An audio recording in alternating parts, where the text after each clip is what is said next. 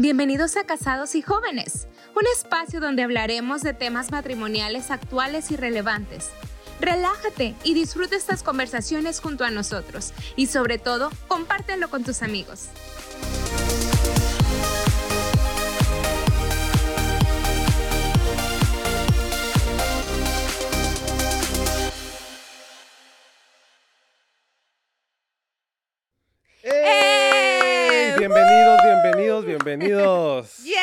Qué bueno que están con nosotros. Definitivamente bienvenidos. Qué bueno que te puedes sentar un ratito con nosotros, puedes a platicar con nosotros, dejarnos tus comentarios. Gracias por todo el amor y el recibimiento para casados y jóvenes. Gracias por la bienvenida que nos dieron para este primer capítulo de la segunda temporada de, de, Casados y Jóvenes o Jóvenes y Casados.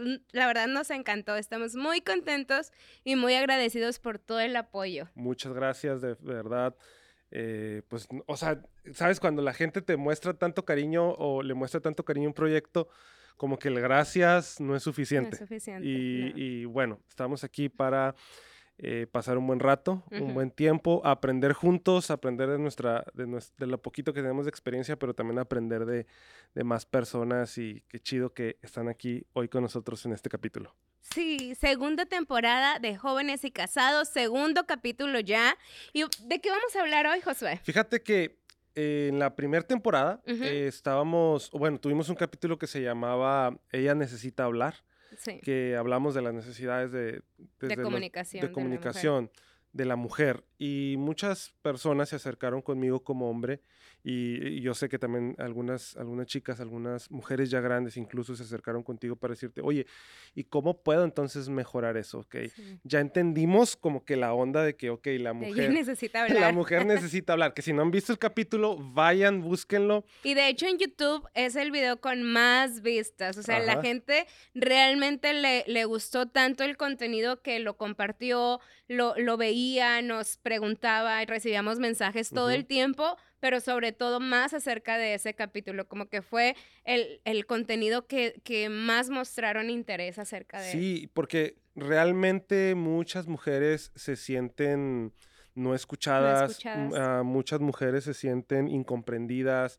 Y ahorita hablamos de los problemas que lleva la, la falta o la mala comunicación, pero la realidad también es de que a nosotros como hombres muchas veces no nos enseñan este, que la mujer tiene esta necesidad y no nos dan ni siquiera ah, herramientas para llevarlas a cabo, para utilizarlas en la relación de pareja, en la relación de amistad, porque a veces ni siquiera en las relaciones de pareja, ¿no? Yo creo que el mejorar tu comunicación no solamente te hace una buena pareja, un buen esposo, un buen esposo, un buen novio, sino que te hace un buen ser humano. Imagínate en tu trabajo, o sea, el ser un buen empleado también, porque a veces hay cosas que no puedes comunicarle a tu, a tu jefe, a tu superior, o de un superior, imagínate el jefe y no sabe cómo comunicarle las necesidades que él tiene a sus empleados, entonces tampoco puede haber una buena relación de, de, de trabajo por la falta de comunicación. Entonces, nos sirve en todas las áreas, no nada más en el matrimonio. Definitivo. Y sabes que mucha gente piensa que eh, los buenos comunicadores nacen, perdóname, te di un patadón, que los buenos comunicadores nacen, pero John Maxwell dice que realmente no, que el 80% de líderes o buenos comunicadores eh, se desarrollan y solamente el 20% nace siendo teniendo este tipo de capacidades de liderazgo, buenos comunicadores o comunicadores en, en, en público. Y de hecho, muchas personas me dicen, es que tú eres un buen comunicador. A, eso iba. a decir, yo vi un gran crecimiento en ti. Como lo dijimos en el capítulo anterior, yo te había visto desde otra faceta, como músico, como cantante, incluso como predicador, pero a lo largo de nuestro matrimonio, estos 13 años, te he visto crecer como un gran comunicador y de, para ello están las redes sociales de cómo la gente ha aceptado tanto tu ministerio pastoral, las predicaciones, como también las conferencias o, cosas a las que te invitan. Y en esos días andaba precisamente, estaba en, Norte Carolina con un grupo de amigos, de influencers, de comunicadores, y, me, me, chuleaban mucho esa parte, ¿no? Yo les decía, es que si les dijera que yo soy un introvertido, o sea, realmente para mí entablar una conversación incluso desarrollar amistad no ha sido natural. O sea, yo soy de las personas, si algún día nos vemos en un aeropuerto y no te saludo, no es que no quiera, es que de plano, o sea, soy introvertido. O no te vio y está distraído. Estoy en mi rollo, ¿no?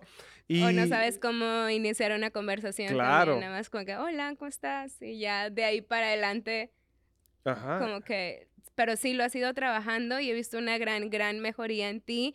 Este, y sí, al inicio de nuestra relación, como todo matrimonio, nos dimos de topes en la cabeza en el área de comunicación, tanto en mi caso como no saber expresarme, como en tu caso también de no expresarte bien o no saberme escuchar. Y pues para ello, de lo poquito que hemos aprendido y de los grandes golpes que nos ha dado la vida, pues vamos hoy a, hablar un poquito de ello, ¿no? Porque muchos, por ejemplo, uno de los problemas que yo veo que podemos, hemos podido identificar es que una mala comunicación lleva muchos malos entendidos En, la, en la relación. O sea, ¿cuántas veces yo dije algo mal comunicado? De hecho, hoy, hoy tenía esa conversación con nuestra hija. Este, esto tú no lo supiste, Tuvimos ahí una situación de, preadolescente en casa. Y, Help, ayuda, ya tenemos un adolescente. Y, y, yo, yo, tú me dijiste, habla tú con ella, ¿no? Entonces me siento a platicar con ella y le digo, mira, este, en español, cómo decimos las cosas y en el tono que las decimos importa mucho, porque ella, su primer idioma es el inglés, habla español fluido, pero sus sentimientos están en inglés, o sea, su, su lógica es, es en inglés, ¿verdad? Este, entonces, le decía, para nosotros en español cuenta mucho. Y sobre todo hablaba, le explicaba lo de, lo de las disculpas, de cómo disculparse con una persona. Le digo, en inglés nada más tienes dos palabras, eh, I, apologize y I'm sorry. Y le digo, en español no. En español no puedes decir, o sea, acabas de cometer un error, acabas de ofender a alguien, y no le puedes decir, lo siento. Digo, necesitas ir, pararte enfrente de la persona y decirle, oye, perdóname, te ofrezco que mis disculpas, te pido perdón, o sea, sinceramente te pido perdón. Digo, eso es muy importante en español. Entonces, eh, enseñarle la comunicación ayuda a no generar malos entendidos, porque no ser, no tener una comunicación clara con mi pareja, va a decir, ah, es que en mi lógica está de esta manera, pero en tu lógica está muy diferente, ¿no? O sea, malos entendidos. ¿Cuántos malos entendidos tuvimos tú y yo que ¿Te, acuerdas cuando éramos novios y una vez te enojaste conmigo? Sí. Bueno, me acuerdo de muchas ocasiones. Un montón de veces, pero, sí sabes de la que te digo. qué te refieres. bueno, de hecho no, el otro día estábamos platicando acerca de nuestro inicio y yo me acordaba, nuestra pelea, pelea, o sea, nuestra primer discusión como tal fue como tres meses antes de nuestra boda. Yo me acuerdo que tuvimos un noviazgo muy, muy sano, muy, muy alegre, muy edificante. Y yo no me acuerdo de haber tenido realmente como un enfrentamiento, una confrontación hasta ya muy avanzada nuestra relación. Pero ese sí fue como un disgusto, como que me sentí así como que, ay, qué gacho, ¿por qué dijo eso? Sí, y, y era precisamente, o sea, fue un total malentendido, tú te pusiste toda seria. Pero fue, miren, una, él es hombre, yo soy mujer, las mujeres siempre vamos a ser súper más sentimentales. Otra, él es de Ciudad Juárez, Chihuahua, ellos utilizan otras palabras. Aunque vivimos en un solo país, los modismos cambian. Y luego él tiene ascendencia de Guatemala, sus papás son de Guatemala, entonces otra parte también, o sea, hasta la, la comicidad de los guatemaltecos es muy diferente al, al, español. Entonces por ahí él hizo un comentario que a mí no solo me desagradó, sino que yo me sentí un poco ofendida. Entonces no, no me enojé, yo me creo que no discutimos, no peleamos, pero sí viste mi semblante como de que, ¿qué le pasó? Lo ofendí, que sí, y sí, sí me acuerdo de esa ocasión. Se lo te abordé, ¿no? y fíjate, e, eso precisamente nos guía a otro, a otro de los más grandes problemas en pareja con una mala comunicación, obviamente los malos entendidos, pero luego una desconexión emocional. Exacto. Y, y, yo creo que es ahí donde muchas personas se encuentran o amargan su vida o amargan sus, sus vidas matrimoniales, sus vidas en pareja, porque hay una falta de intimidad emocional, ¿verdad? Los, los consejeros, los psicólogos le llaman una eh, intimidad emocional. Y lo que quiere decir es la conexión que siento contigo para poder expresar quién soy. Y también el hecho de que cuando yo estoy enojada, pues tal vez pongo cara de enojada, tal vez no te hablo. Entonces tú lo ves, pero tú puedes tomar la postura de, ah, me vale, que se enoje, ella es una tóxica, es una enojona y me vale. O dos, el asumir el de, oye, ¿qué es lo que está pasando? afrontar la situación y decir, oye, te ofendí de alguna manera, me siento porque a veces lo primero que hacen los hombres, y aquí les voy a dar un gol a las mujeres, es, ¿qué tienes? Entonces, eso como que a las mujeres ¡ah! es un, una patada en el hígado, ¿sí? Es porque me acabas de ofender, me acabas de lastimar o acabas de ser desinteresado en nuestra relación y lo primero es abordar la situación con un, ¿qué tienes? ¿Qué te pasa? ¿Ya estás enojada? Entonces te hacen sentir como que culpable de tu reacción. Y no, no, no, no, no es cómo arreglar la situación. o sea, hay, hay, hay que ver una, desconexión emocional. Hay una desconexión e, emocional. Entonces, ahorita vamos a ver cómo se arreglan estas situaciones. Ahorita solo estamos presentando los las diferentes. Estamos presentando lo que has vivido. Lo que, amén, los testimonios. Sí, claro. Exacto. este, sí, hay una desconexión emocional y es muy peligrosa la, la desconexión emocional. Ahora, eh, que tú no te sientas como mi pareja con la confianza de venir a decirme que te sientes de cierta manera es muy peligroso. Es muy peligroso porque voy a dejar de lado que puedes ir a hablar con otra persona. Porque con las amigas. Con otros ya lo asumen, que puedes ir a hablar con otro hombre, se asume. Pero luego esa desconexión está en el celular. O sea, ay, no puedo hablar con él, me siento estresado en el celular, ¿verdad? Ay, este, un mensajito a la comadre, un mensajito. Entonces, eso va abriendo una brecha. Abre una brecha. Y eso es lo que me lleva al siguiente problema, que es una acumulación de resentimientos. Una acumulación de resentimientos. Y vivir una vida con resentimiento es, híjole, increíble, increíble. Creo que no hay nada que le haga más daño a las personas que vivir con resentimiento. Una acumulación de errores del pasado que nunca perdonaste, nunca los hablaste y solo vas acumulando y acumulando hasta el momento en que ya odias a la persona que, que está enfrente por todo lo que representa. Me lastimó, me dijo esto, me ignoró en esta situación, no estuvo conmigo cuando más lo necesité. Entonces ya no lo ves como Josué, el esposo, el amor de mi vida con el que me casé, sino el, el hijo de su madre que me, ajá. que me ha lastimado todo este Me ha lastimado y todo, pues sí, ya estoy casada con él y, luego empiezas a tener estos conflictos, ¿no? Falta de comunicación genera también una falta de resolución de conflictos y, y, una empiezas a asumir, asumir un montón de cosas que como no puedes comunicarte conmigo, prefieres, tienes un conflicto, prefieres no mencionarlo. Y el conflicto se va haciendo una bola de nieve, ¿no? Una bola de nieve, una bola de nieve. Una...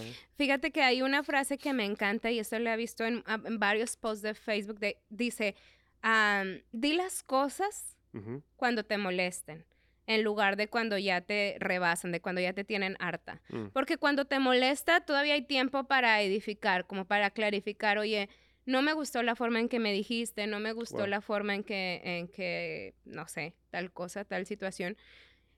Pero ya cuando te molestas, ya cuando acumulas, acumulas, acumulas, vas de una a la otra, llega un momento en que te hartas y ya nada más explotas. Es una avalancha, ¿no? es una avalancha de emociones y en lugar de poder edificar, encontrar una solución, de decir las cosas que te lastimaban, ya empiezas a, dividir, ya empiezas, es que tú, es que siempre o es que tú nunca. Entonces ya no estás edificando, ya es mm. una destrucción, ya es en contra de esa persona, ya es...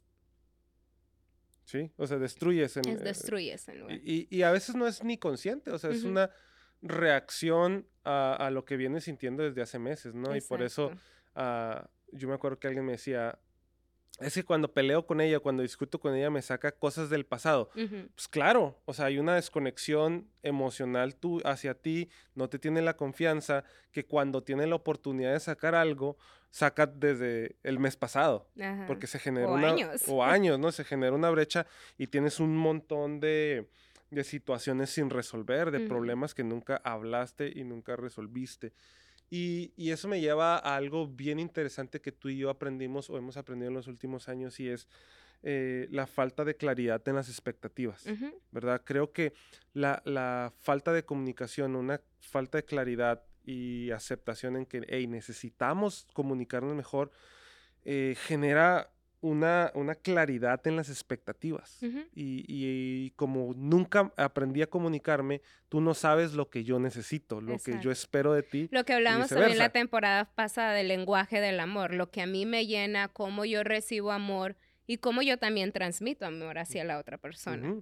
y, y las expectativas no habladas es yo creo, una de las cosas más importantes o a las que más atención le debemos poner eh, cuando estamos en pareja y como, como les decíamos a, nuestros amigos, no es solamente en la vida matrimonial, en la vida de pareja, sino realmente en la vida en general.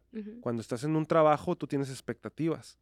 Entonces, ¿por qué terminas frustrándote en un trabajo? Porque no llenaron tus expectativas. Oye, pero nunca les dijiste lo que tú esperabas. Exacto yo como jefe, ¿verdad? Y lo, lo vemos de Es tu responsabilidad darme una descripción de trabajo, ¿verdad? De, bueno, estas son las metas eh, de aquí a ocho días, estas son las metas a fin de mes, estas son las metas trimestrales, estas son las metas a seis meses o a un año. Entonces ya tú sabes, pues aunque flojé las primeras horas del día, ya sé que para el término de la hora voy a terminar esto. Entonces, si lo hacemos en un trabajo, si lo hacemos en una posición, ¿por qué no hacerlo en el matrimonio? ¿Por qué no sentarnos? Y esto yo creo que nos puede salvar la vida de nuestros matrimonios. ¿Por qué no sentarnos como pareja?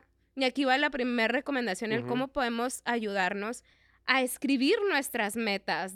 Ah, de, ah, bueno, no, no metas, sino a escribir nuestras expectativas de que nosotros tenemos acerca de la relación, ¿verdad? Tal vez yo quiero que tú seas un poquito más este, expresivo a la hora de decirme te amo. Y eso me encanta porque yo lo hice contigo. ¿Sabes que Uno de mis lenguajes del amor es el, el hablado. Yo soy muy platicadora, yo soy muy expresiva. Y yo siempre te estoy diciendo, es que te amo, es que me encanta cómo te ves, y es que esto y esto. Y a lo mejor tú no lo hacías conmigo porque ese no es tu lenguaje del amor. Pero yo un día me senté y te dije, oye, es que es importante para mí que si me pinta el pelo me digas, qué bonito se te ve, si traigo las uñas de este color, me encanta que me digas qué bonito se te ve. A lo mejor no lo notas, pero ese es mi lenguaje del amor y yo quiero que hagas un intento súper extraordinario para que veas los detalles o para que me digas, te ves bonita, te ves arreglada, te ves esto, o hiciste la comida o esto, porque eso me llena a mí en el área emocional. Entonces... Ahora, ¿cómo se trabaja ahí? Porque... Eh, yo sé que estas son conversaciones que de pronto se han tenido o las has tenido, amigo, amiga que nos está viendo, las has tenido con tu pareja, las has tenido con tu novio, con tu esposo, con tu esposa. Y, lo primero que viene es, es que yo no soy así, ¿verdad? Ok, tú necesitas eso, pero es que yo no soy tan... A mí no me criaron Tan verbal, no soy tan comunicativo. Entonces, aquí está algo importante. Para mejorar esa área, necesitas autoconocerte. Y el problema es que dices, es que yo soy así, así me criaron. No, ¿quién eres?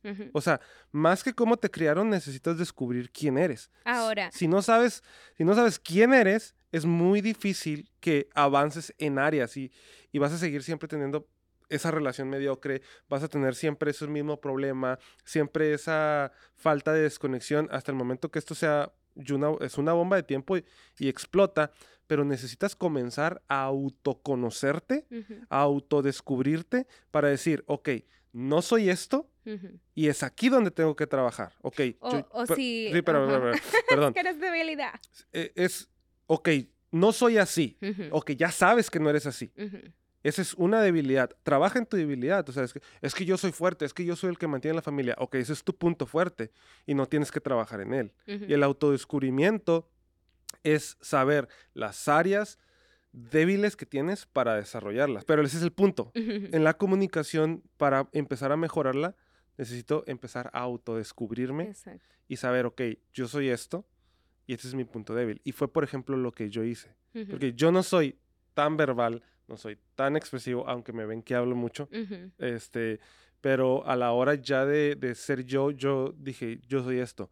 Y tengo que empezar a trabajar eh, conscientemente en esta área débil para empezarle a decir, no que no lo sienta, porque muchas veces es, es que tú ya sabes que te amo. Sí, ella ya sabe que la amo, pero necesita escuchar que la 300 veces al día.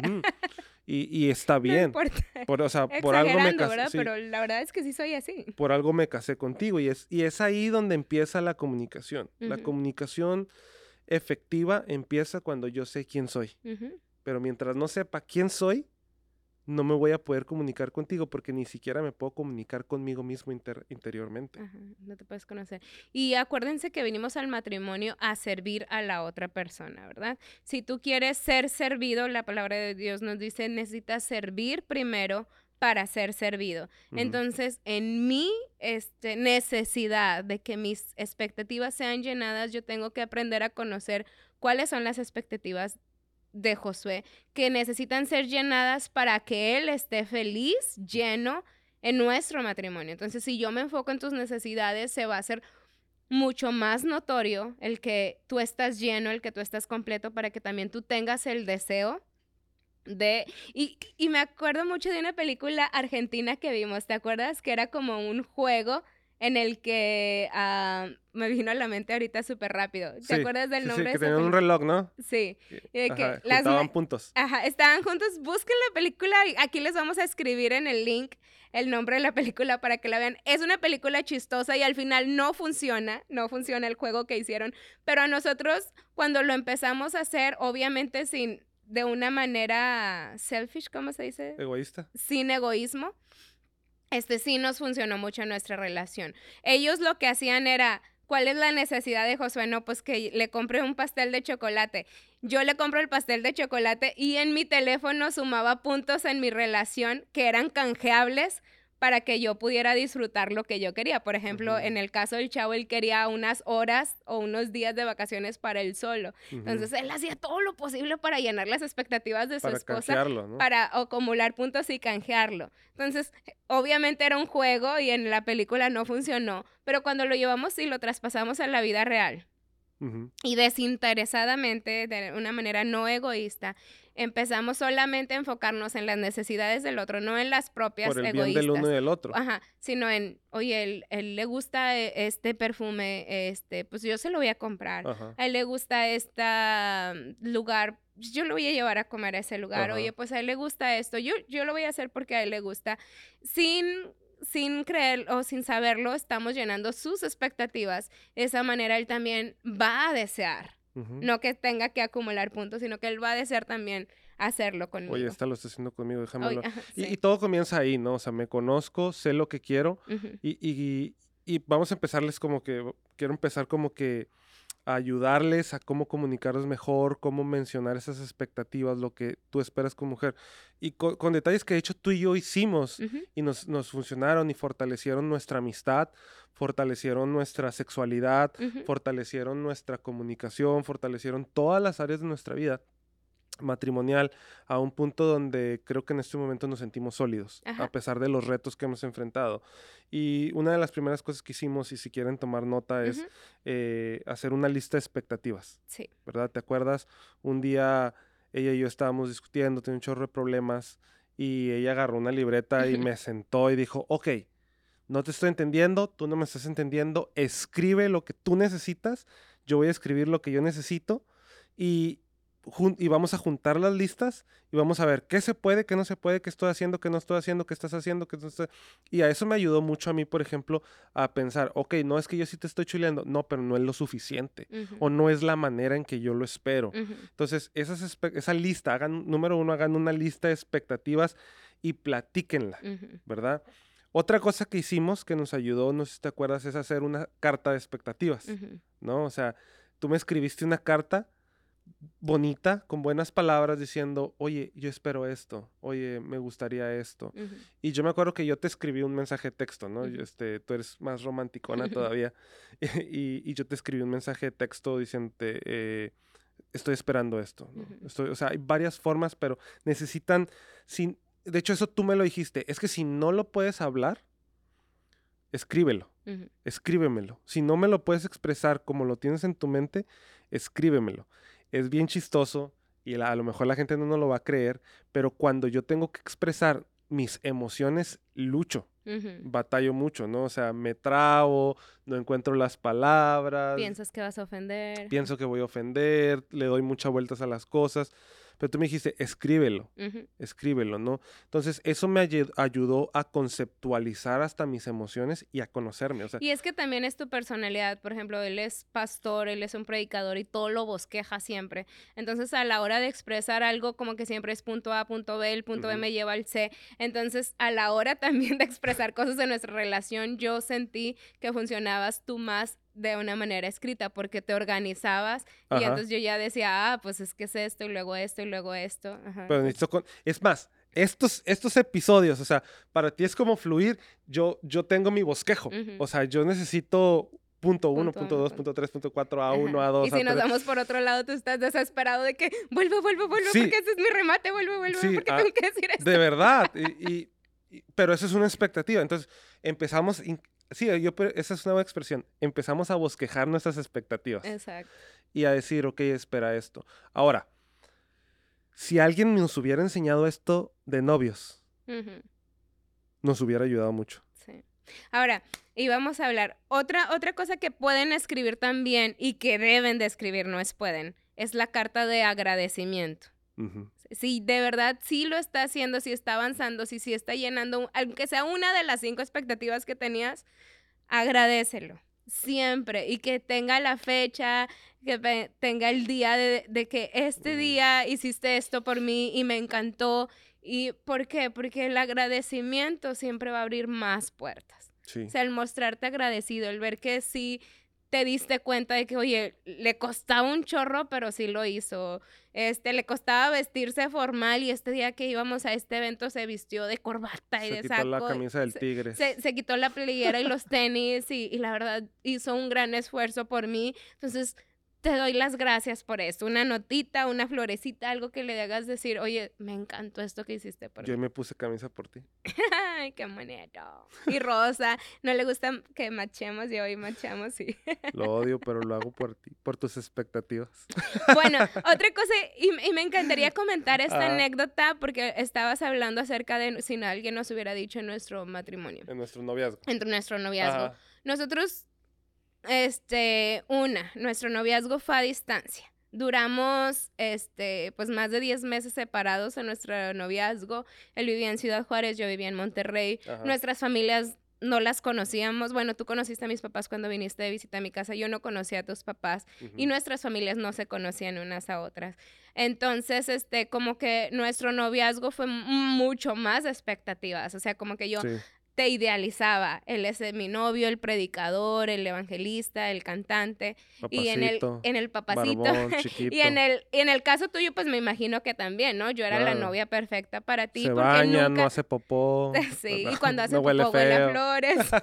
Entonces, ya el momento en que llegamos de seco porque no tuvimos ningún pre de nuestro noviazgo a nuestro matrimonio para irnos conociendo. No tuvimos muchos dates, no tuvimos muchas oportunidades como de salir, no tuvimos es más ni tiempo de pelear.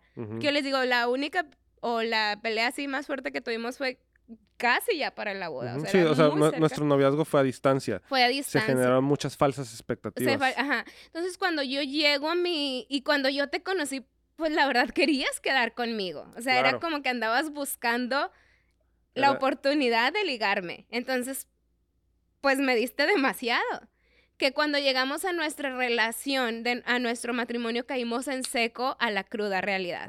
Entonces, yo ahí conocí una parte de mi esposo que me asustó. O sea, yo lloraba porque él era demasiado serio. O sea, cuando yo lo conocí en nuestro noviazgo, siempre estaba risueño, siempre estaba este, alegre, siempre estaba contando chistes. Y luego de repente, cuando llegamos a nuestro matrimonio, él siempre encerrado en una oficina, este, escribiendo canciones o tocando la guitarra todo el día, este, hasta yo lo veía como enojado. Era parte de mi trabajo. Era parte de su trabajo y siempre estaba así como enojado, hasta se le hacía como una arruguita aquí. Yo decía, pero es que ¿por qué estás enojado? Y él, no, no estoy enojado, estoy trabajando, cosas así. Entonces yo decía, ¿con quién me casé? Claro, porque, te miraba tres, cuatro días cuando viajaba a Monterrey, entonces lo que hacía era desbordarme y, nada más enfocarme en ti, o sea, tenía que viajar, invertir un montón de dinero para poder ir, yo decía, tengo que darle Aprovechar todo. todo. Ajá, tengo que darle todo, tengo que, o sea, literal, darle todo, ¿no? Amor, tiempo, atención, o sea, nada me distraía. Cuando estamos en el mundo real, pues boom, ¿no? Sí. Su trabajo era oficina, su trabajo era la producción, estaba todo el día. Yo me acuerdo que había días en que yo no te veía. O sea, eran dos, tres días encerrado en tu estudio. de producción. Este, llegaba gente, salía gente, venían gente nueva que yo no conocía y estaban todo el día ahí. Yo decía, pues es que cambió o ya no me quiere. Me usó. Me usó. Nada más me usó. Nada más me usó, nada más me enamoró y me, y, ya después fue un nombre totalmente diferente. Entonces, eso ya al, estar en nuestra relación de matrimonio sí fue algo que lo sufrimos, que peleamos mucho, que este fue un gran, un, discutimos mucho, fue un gran enfrentamiento entre nuestros dos, pero porque empezamos, es más, de menos cero a conocernos. Entonces, si alguien está ahorita en la época de, del noviazgo, Todavía están a tiempo. Siéntense, hagan una lista de expectativas. Y si no puedes hacer, sabes, es bien interesante esto, y yo voy a seguir volviendo a ese punto porque es importante. Si no puedes hacer una lista de cinco expectativas tuyas, o sea, cinco cosas que tú esperas de alguien, probablemente ni siquiera te conoces. Sí. Probablemente ni siquiera te conoces. Y yo te recomendaría, pídele un tiempo a tu noviecito para que te empieces a conocer. Sí. Empieza a construirte a ti mismo y decir, ok, esto es lo que me enoja, porque a veces decimos, es que no me enoja nada. No, sí te enoja. Hay cosas que nos enojan, hay cosas que nos, nos frustran. Hay cosas que, que, por ejemplo, tú y yo lo descubrimos cuando hablábamos de las expectativas y promoviendo la comunicación. Hay cosas en mi personalidad que detonan tu personalidad. Hay cosas. Hay botones que tú presionas y que me hacen explotar. Entonces, si no conocemos cuáles son esos botones que hacen que tu pareja explote o en ti mismo, pues nunca vas a poder comunicarte de una manera efectiva con tu pareja. Y si los invitamos, o sea, una mala comunicación acumula resentimientos y no poder comunicarse el es súper frustrante y no queremos, tú no quieres que tu pareja se sienta frustrada de no poderse acercar contigo ahora. ¿Cómo lo hago? Por ejemplo, una de las cosas que nosotros empezamos a practicar es nunca decir, yo tal más o menos lo comentaste, es decir, tú, tú, no es. O el siempre, o el siempre. Nunca, nunca me amas, nunca me dices esto, siempre me tratas de esa manera. No, eh, es, y, y nos lo aconsejó, de hecho, nuestro consejero, siempre decir, yo, yo me siento de esta manera. Yo me siento no escuchado. Yo me siento no atendido. Yo me siento no valorado. Yo me siento que con esto. Entonces cambia, no es una conversación defensiva, ¿no? Y muchas de las veces bloqueamos la comunicación en pareja porque siempre estamos defendiéndonos. Y las quejas. en cuanto alguien escucha un tono de queja, ya lo perdiste si, por ejemplo, en nuestro caso es ahora un punto de, declive en nuestra relación, que si yo empezaba a quejarme, quejarme, quejarme, tú perdías el interés totalmente en la discusión y, perdíamos la batalla. O sea, ya era una desconexión, ya tú por tu lado, yo por mi lado, yo enojada, tú enojado. Entonces, la queja es lo que va a acarrear siempre. Ajá. Entonces, qué diferente es no recurrir a la queja, sino recurrir al estoy batallando en esta área, me siento débil en esta área, oye, necesito que me completes, que me complementes en esta área. Cambia mucho, ¿no? Sí. O la, tú nunca, tú siempre. ¿Por qué? Una cosa también que me ayudó mucho, y esto me lo dijo mi consejero, fue practica la comunicación no verbal. y, y, me decía él, siempre cuando estás, estés discutiendo con tu, con tu esposa, nunca cruces los brazos, ni nunca cruces eh, las piernas, sino realmente abre, abre que tu cuerpo se sienta abierto eh, para recibir lo que ella está diciendo. Y, creo que eso es súper interesante. Y me decía, tu cara es muy importante. Y a mí me switchó eso porque muchas veces lo que siento realmente en mi corazón no es lo que mi cara está reflejando. Y en medio, yo me acuerdo que en medio de discusiones tú y yo, yo te decía, oye, discúlpame, perdóname. Y tú me decías, no, es que no te creo. Pero no era porque no creyeras lo que estoy sintiendo, sino que mi cara estaba diciendo otra cosa, mi timbre estaba diciendo otra cosa, este, mis manos estaban diciendo otra cosa. Y, yo me acuerdo que mi consejero sí me dijo, empieza a practicar la comunicación no verbal. y, y eso, yo cuando empecé a hacerlo, de verdad nuestra comunicación o la manera en que me, puedo comunicar contigo en temas difíciles cambió, cambió. Obviamente hay mucho que trabajar y están, vamos a ser honestos, hay muchas cosas en las que seguimos creciendo, seguimos estudiando, seguimos avanzando. Y seguimos recibiendo ayuda también. Claro. Es bien importante, vayan a terapia. Nos enseñaron desde siempre, como buenos mexicanos y buenos hispanos que somos, que el, que el psicólogo es para los locos. Sí. Este, pero la verdad que hoy más que nunca vivimos en una temporada, en una era en el que necesitamos la ayuda de un profesional. Necesitamos la ayuda de alguien, de un experto en, en este caso, en relaciones. Si tú tienes un terapeuta personal, un psicólogo personal, es increíble, pero si puedes tener también un terapeuta en matrimonios, eso sería excelente. ¿Por qué? Porque nos ayudan en, en, en por ejemplo, estos pequeños datos sencillos que nosotros no los teníamos y que ahora podemos echar mano de ellos a, la hora de, construir y también de aconsejar a personas. Otra cosa que, me encanta es, bueno, que nos recomendaron mucho y, para los que nos están escuchando, es tomar un tiempo específico para platicar. Eh, lo que se le llama la técnica del check-in, ¿verdad? es algo que tú y yo practicamos eh, de, diferentes, de diferentes maneras, ¿verdad? A veces es eh, antes de dormir y simplemente preguntar, ¿y cómo estás? ¿Cómo está tu día? A veces tú me dices, está bien, estoy bien, pero ya es, pero eso te, te abrió a ti el panorama de decir, oye, mi esposo se interesa en mí, ¿no? A veces lo hago por mensaje de texto. Este, yo ando viajando y yo sé que tú estás en el trabajo y simplemente, hey, ¿cómo estás? ¿Cómo, cómo eh, no sé si te has, lo has notado, pero te pregunto, ¿cómo va tu día? ¿Verdad? ¿Cómo va tu día? Ya, tú estás ahí en tu trabajo o a veces yo estoy aquí en la oficina y me gusta mucho que cuando tú me escribes un mensaje de texto, nunca me escribes derecho. Siempre me dices, hola, amor. Y luego ya, este, tarará, tarará, ¿verdad? O simplemente el, preguntarme, ¿cómo vas? ¿Cómo va tu día? ¿No? Y eso me abre la puerta, ¿no? De pronto saco mi frustración, de pronto saco, no, pues es que aquí está el gordo de apestoso, no hace nada. Eh, y, y, abrir esa puerta, pero esta técnica del check-in nos ayuda mucho y simplemente es tomar un tiempo específico para preguntar cómo estás. Para interesarte en, en, la vida, en los sentimientos de tu pareja. Y ahí está la empatía, ahí está el me importas y creo que son cosas que nos han ayudado. Entonces, resumimos, lista, genera una lista de expectativas, ten un diálogo abierto, aprende a escuchar mejor, practica... Nunca, siempre, y el yo fuera de tu boca. Fuera de tu boca el, tú. tú, tienes la culpa, tú siempre haces eso, tú nunca haces esto, sácalo de tu vocabulario. Y check-in. Un check-in, ¿verdad? Hagan un check-in. Entonces, les recomendamos mucho eso. Nuestro matrimonio ha crecido un montón. Eh, creo que mi manera de comunicarme contigo ha, mejorado mucho más. Te escucho más. Soy porque cuando me siento escuchado, creo que empiezo a escucharte. Cuando como hombre me siento escuchado, me siento muy respetado por ti. Y eso ha cambiado nuestra relación, nuestra dinámica. Y como les decía, una buena comunicación hace crecer todas las áreas del matrimonio. ¡Yay!